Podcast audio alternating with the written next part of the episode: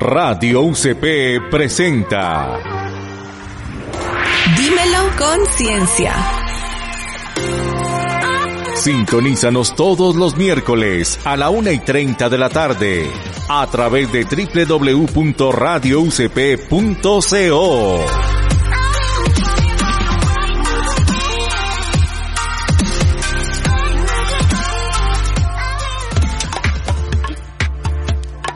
Hola, muy buenas tardes. Sean ustedes bienvenidos y bienvenidas a su espacio Dímelo Conciencia. El día de hoy, como siempre, un capítulo preparado por los estudiantes de sexto semestre de Psicología de la Universidad Católica de Pereira. En esta ocasión, el grupo está conformado por Diana Jacqueline Ospina, Cristian Márquez, Brandon Londoño, Brian Naranjo ellos han decidido investigar durante este tiempo acerca de un tema que seguramente va a ser novedoso para muchos de ustedes, pero también para otros va a ser algo bien familiar. Ellos han trabajado un tema al que han decidido denominar videolencia. ¿Qué hacen los gamers? Entonces voy a darles la palabra a ellos para que sean quienes les cuenten de qué se trata. Es importante comenzar por dar una definición tanto de los videojuegos como de la violencia o lo que en nuestro interés como psicólogos la conducta violenta o agresión. Esta última se entiende como cualquier comportamiento agresivo individual o grupal que es socialmente inaceptable, turbulento y con frecuencia destructivo. Se precipita por las frustraciones, hostilidad o cualquier otra clase de situaciones. Tomando esta definición de el tesauro vireme, podemos llegar como a esta clase de conclusiones. Por otro lado, según Baer, Roch y Harrison, un videojuego es un juego electrónico en que una o más personas interactúan por medio de un controlador con un dispositivo que muestra imágenes de video, muy conocido para todos nosotros. Teniendo claros ambos conceptos, pues vale decir que los videojuegos como industria y material y actividad de entretenimiento constituyen la mayor parte del consumo audiovisual de lo que hoy en día es nuestra sociedad. Según Etseveria, en la época actual, los videojuegos han alcanzado un desarrollo gigantesco en diversas áreas del mundo, incluyendo como tal la economía de los países, a tal punto incluso que los videojuegos violentos llegaron a ser el 53% del consumo del ocio audiovisual e interactivo en España.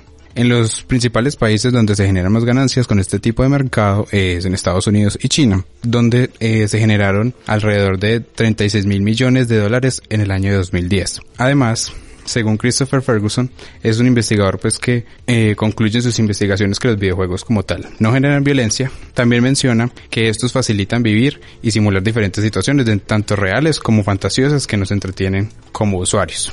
Bueno, como tal, el contenido de algunos videojuegos pues tiene una tendencia gráfica demasiado alta. Como tal, pues muestran demasiada violencia, tales como muerte, lenguaje ofensivo, sangre, entre otras cosas que muchas veces observamos, principalmente por ejemplo en los juegos de pelea. Como tal, pues estos juegos eh, contienen un sistema de clasificación. En España y en Latinoamérica vemos el sistema de clasificación PEGI. Como tal, en lo que consiste este sistema es en asignar a los videojuegos, ya sean pues violentos o no, un rango de edad recomendado para los jugadores, con tal de que los niños, o para así evitar que los niños, eh, se expongan a las a la violencia que pueden generar muchos de estos videojuegos violentos. Por lo general se clasifica desde everything, que se refiere pues como a este videojuego lo puede jugar cualquier persona. De ahí pasa a Peggy 12, que se recomienda que sean mayores de 12 años. De ahí pasa a Peggy 16 y por último a Peggy 18, que entonces son los las edades recomendadas para pues que los usuarios del juego eh, puedan utilizarlo y así pues evitar entonces que como le dije anteriormente los niños eh, se expongan a este tipo de violencia. Bueno, entonces hasta ahí ya tenemos como varias cosas para que las personas que nos están escuchando nos sigan pues como la secuencia. Uno, ya definimos qué es la agresión. Dos, eh, definimos qué son los videojuegos. Pero ahorita entonces estamos viendo cuáles son esos sistemas de clasificación de los videojuegos eh, y el, de acuerdo al tipo de contenidos que estos tengan y el nivel de exposición o la edad también para exponerse a estos contenidos. Entonces estamos hablando acerca de esa carga de violencia que pueden tener estos videojuegos y cómo están clasificados según la edad para que lo puedan usar, ¿cierto? O para que los podamos usar. ¿Qué más tienen para contarnos acerca de la población que consume o que usa este tipo de videojuegos? Eh, la población que juega y consume este contenido se mueve por diferentes rangos de edad, ¿sí? Esto involucra gran parte de la juventud principalmente, es decir, desde niños que pueden ir alrededor de los 8 o 9 años hasta incluso jóvenes adultos alrededor de los 25 o incluso más. Eh, algunas investigaciones de Ferguson principalmente se enfocan en esta clase de población, ¿sí? Ahora bien, Claro que hay límites de edad supuestos por esta clase de, para esta clase de contenido, como lo veíamos con esos códigos de mm, Peggy. De Peggy o también el reconocido ESBR eh, que se usa mucho en Estados Unidos. Eh, como lo vemos en la experiencia de muchas personas, muchas veces estos códigos ni siquiera son bien respetados, sino que lo que sucede es que algunos títulos de videojuegos, incluso siendo clasificados para, por ejemplo, mayores de 18 años por el contenido violento que pueden traer, eh, terminan en manos de chicos, ¿sí? Apenas de unos 11 años incluso, ya que pues hoy en día en Internet la piratería y entre otras herramientas ponen a la mano de cualquier persona toda clase de contenido y los videojuegos pues claro no se quedan eh, exentos de esta clase de herramientas. En este orden de ideas, bueno, eh, se ha generado un debate muy importante acerca de los posibles efectos negativos que tendrían estos videojuegos violentos, o si acaso estos efectos no son tan significativos ni más importantes que los que traería cualquier contenido visual, es decir, el cine o la televisión. Para dicho asunto, autores como Estallo han mencionado que hay dos teorías principales para abordar este problema. Una teoría habla del efecto de catarsis que pueden tener estos juegos. Es decir, eh, vivenciar esta violencia a través del videojuego, sí, en este contenido virtual, permite que el usuario la viva en un, en un escenario, digamos, fantasioso, sí, no llevándola a la acción. Mientras que hay otras teorías que hablan de, puede ser un efecto más bien estimulante para la violencia. Es decir, hay autores que afirman y tratan de sustentar que finalmente el vivir de esa forma fantasiosa la violencia, finalmente va a llevar a hechos en la vida real, sí. Ok, entonces hasta ahí tenemos como la introducción para que la gente nos comprenda acerca de qué es lo que ustedes han querido hablar el día de hoy o lo que hemos querido hablar el día de hoy y es acerca de la relación entre los videojuegos violentos y las conductas agresivas. ¿Es así? Ok, bueno, entonces ya teniendo esta introducción en la que ya tenemos los conceptos más o menos claros y algunas de las teorías que algunos autores han desarrollado al respecto, ¿qué les parece si damos paso a nuestra sección verdad o mentira? Verdad o mentira.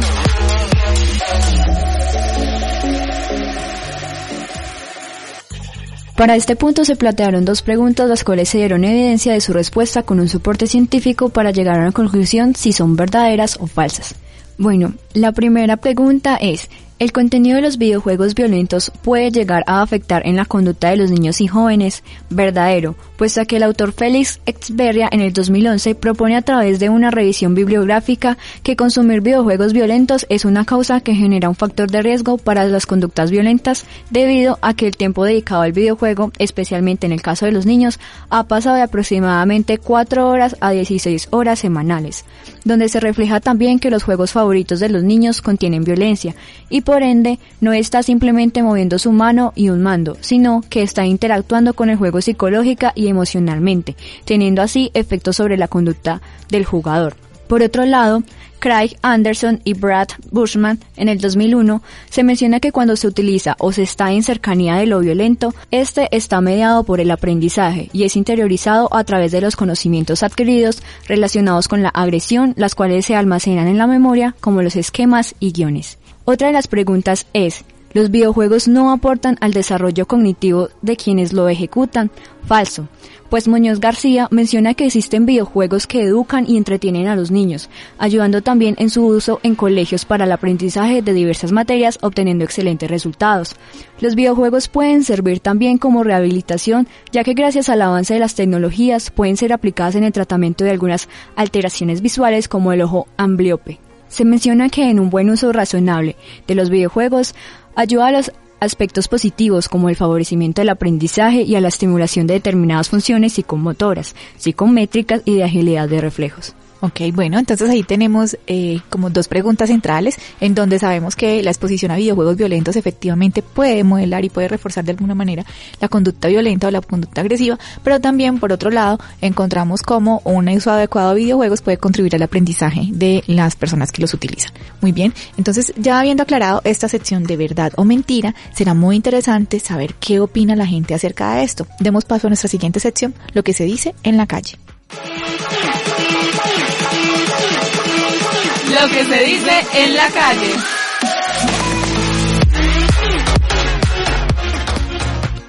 Bueno, para la sección de lo que se dice en la calle, se realizó una pregunta en dos diferentes grupos en la red social Facebook. Uno era un grupo especializado en compartir todo tipo de contenido sobre videojuegos, como tal pues estrenos, noticias, curiosidades, entre otras. El otro es un grupo creado para compartir anécdotas o historias de todo tipo, humor, horror, amor, poesía, etc. Como tal, la pregunta era, ¿Considera usted que los videojuegos hacen a una persona violenta? Bueno, junto a esto, se les mencionaba que si la pregunta no era clara, podían mencionar los comentarios para así aclarar dudas presentadas. Sin embargo, en ninguno de los dos grupos hubo inconvenientes. Las personas debían responder sí o no en una casilla más abajo de la pregunta para así registrar su voto. Además de esto, las opiniones de los comentarios se encontraban abiertas para aquellos que quisieran mencionar algo sobre el tema, ya fuera una opinión sobre su propio voto, la pregunta o algo personal. La verdad, pues esperábamos que las respuestas fueran un poco más variadas, principalmente en el grupo de anécdotas en el cual ingresan personas que no necesariamente se interesan por los videojuegos o los elementos relacionados a estos. Sin embargo, las respuestas fueron contundentes. Cuéntanos qué fue lo que encontraron allí, cuáles fueron esas respuestas que de repente como que dijeron no eran lo que esperábamos. bueno, como tal, en el primer grupo, eh, o sea, el que es dedicado a los videojuegos, el cual cuenta con 7.600 miembros, de los cuales 388 respondieron la encuesta, eh, 386 votos dijeron que no, o que, pues, que no consideran que los videojuegos hagan a una persona violenta. Junto a esto hubieron cerca de 20 comentarios en relación a la pregunta o el tema como tal. El eje común que tenían estos comentarios era que para ellos los videojuegos no generan violencia, ya que sus propias experiencias de su vida, ellos no son violentos ni han adoptado conductas violentas que se ven en los videojuegos que comúnmente usan. Al contrario, para ellos los videojuegos los relajaban o los alejaban del estrés. Bueno, y cuéntanos acerca de las respuestas en el segundo grupo. ¿Qué encontraron allí? Bueno, como tal en el segundo grupo fue donde más nos sorprendieron los resultados, ya que se realizó la misma encuesta, la misma pregunta a los 828 miembros de este grupo. Sin embargo, también como en el primer grupo, el no ganó definitivamente, ya que de los 148 votos registrados, 145 de estos fueron para esta opción.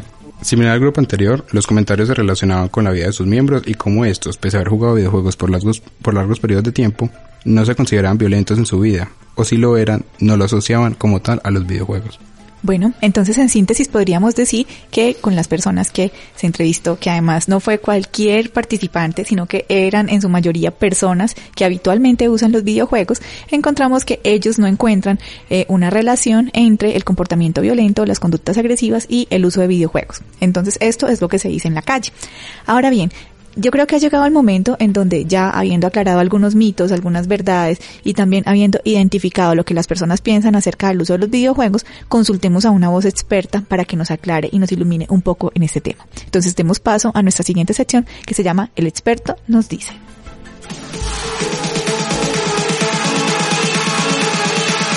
El experto nos dice.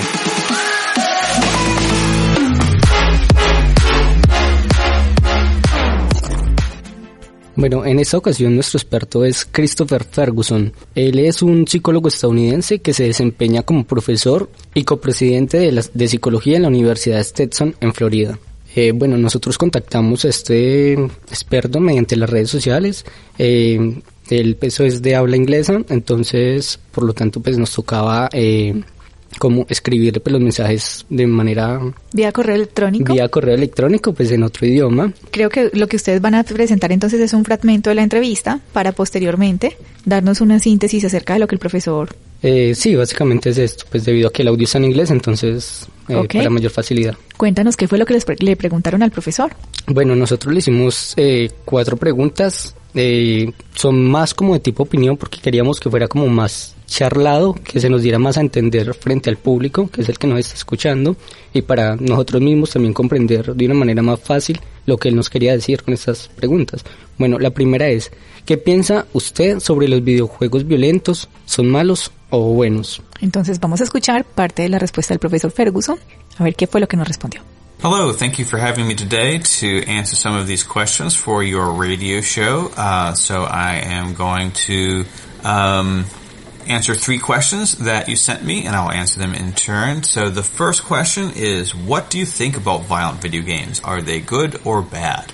Um, and that is a great question. So, yeah, I mean, obviously, uh, they're popular, and uh, I grew up in the Atari 2600 era, so I've played, you know, some games that are violent, um, as most people, particularly most males, have done. Um, you know, and uh, of course, a lot of them are fun. You know, uh, so there's that element uh, that goes with that. That of course, people are attracted to these types of games because they are entertaining. They've got a lot of action. They're thrilling. They're fun to play. You know, you can take on different roles than you could ever do, um, you know, in real life. And so the question becomes, you know, is are they good or or bad? And and the answer is probably, you know, in a large scheme of things, probably pretty neutral. There's probably not anything to say that they're necessarily bad. Um, you know, the evidence doesn't suggest that playing such games leads to problems in behavior or violence in the real world or things like that.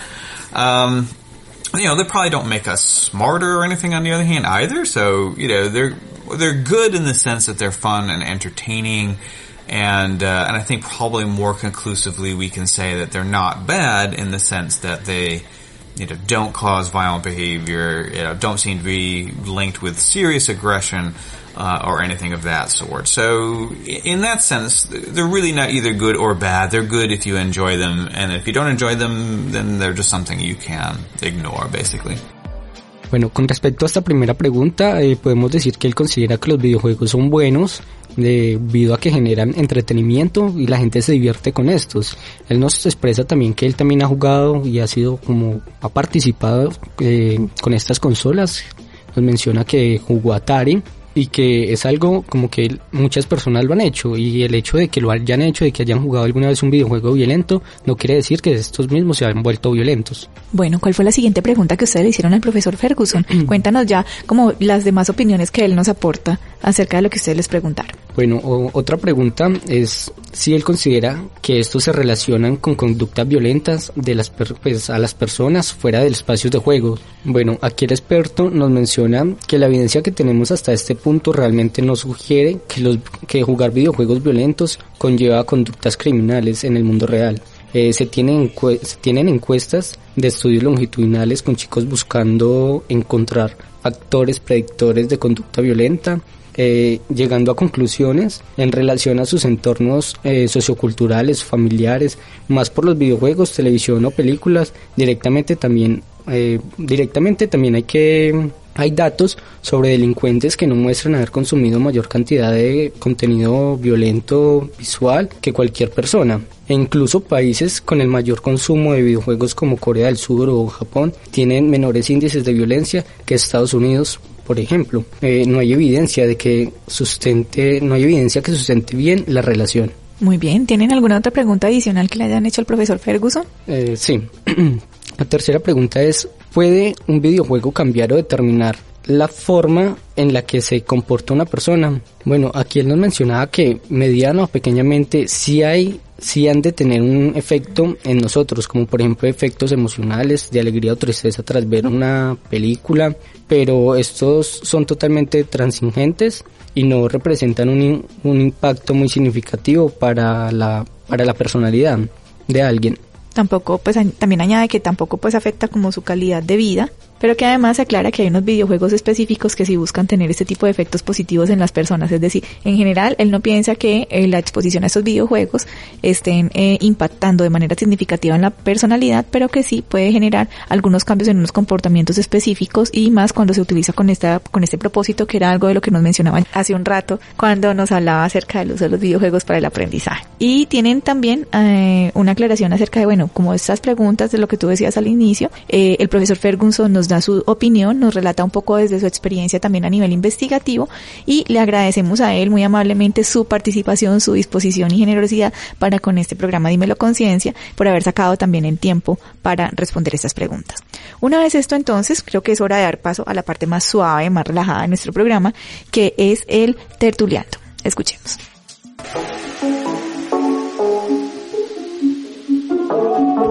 Tertuleando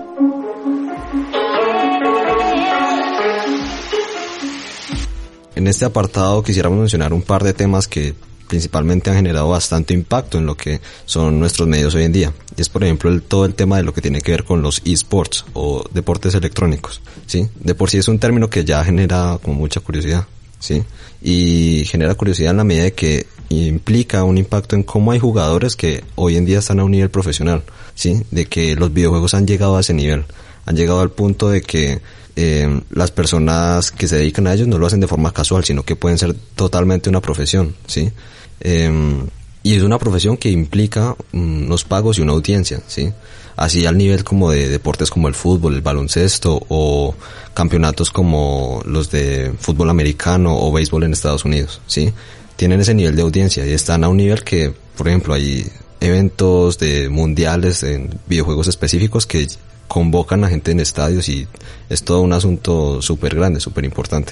Entonces es como curioso resaltar, sí, esta nueva dimensión a la que ha llegado el, el, el, tema de los videojuegos y tener en cuenta de que si bien acá estamos tratando de reflexionar un poco acerca de cuál puede ser el impacto sobre la conducta de las personas, sí, si pueden generar alguna clase de violencia o no, eh, pues podemos ver que así como hay estudios que tal vez apuntan un poco a eso, también en la práctica vemos como eh, además de dividir a las personas tal vez posiblemente en alguna conducta agresiva o violenta, también los convocan, ¿sí? Y convocan a grandes comunidades que hay hoy en este momento ligadas a todo el tema pues de estos deportes electrónicos y de una forma profesional de ejercerlos y de, digamos, presentar también un espectáculo, ¿sí? Porque también es un despliegue de habilidad en, en un nuevo sentido. Ok, muchísimas gracias.